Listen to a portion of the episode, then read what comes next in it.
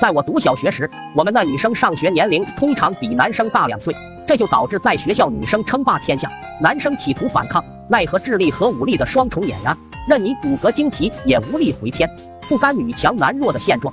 二狗子临危受命，拿出最擅长的耍赖地躺式打法，发誓要为我们赖出一片天地。从此，二狗子不是在挨打，就是在去挨打的路上。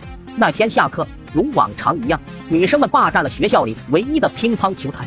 二狗子当然不服，抢又抢不过，于是就赖在球台上不起来。尽管被围攻，但他依然紧紧扒着台边，纹丝不动。我们围观的男生自然不会眼睁睁地看着他被这么折磨，于是大家都痛苦地闭上了眼睛。放学后，我帮二狗子拿着书包，只听得鼻青脸肿的二狗子愤愤地说：“把老子惹毛了，明天带块板砖跟他们干仗。”到了晚上，我想起二狗子的话，默默地找了块板砖放在他书包里。第二天语文课，老师点到二狗子背书，他放学后连书包都没带回家，站起来吭吭哧哧半天背不出。老师走过来，往他后脑勺用劲一拍：“你昨天的作业肯定也没写吧？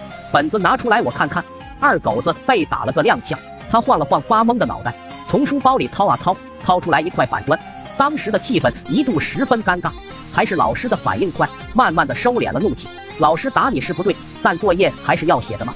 二狗子也懵了。盯着板砖沉思了好久，后来虽然被家法伺候，但经此事后，二狗子在学校声名大噪，敢跟老师掏板砖，那目中无人的姿态使他从此一跃成了男生中当之无愧的王。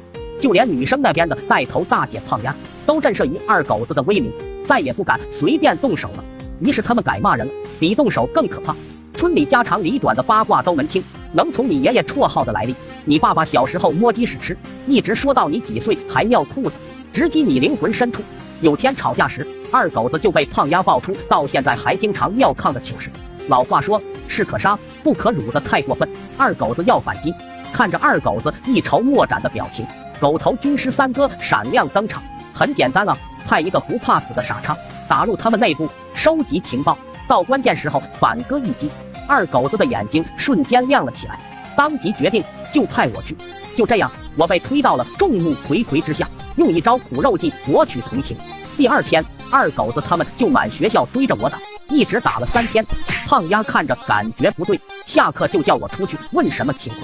在一顿卖惨下，我顺利打入敌方阵营。不去不知道，本以为是龙潭虎穴，没想到小姐姐们说话好听，个个都好相处。不到一天，我就叛变了，说出实情。胖丫很生气，也想狠狠地教训下他们。我马上献上一计，不如以其人之道还治其人之身。也安插眼线到对面当卧底，胖丫直呼妙啊，不如就你吧。我默默打了自己一个嘴巴。于是胖丫他们又满学校追着我打，足足打了七天。二狗子一看，自然以为计划被识破了。当时我是问君能有几多愁，恰似一群人在打乒乓球。后来我每次一看《无间道》，总是会让我想起这段不堪回首的往事，不由得潸然泪下。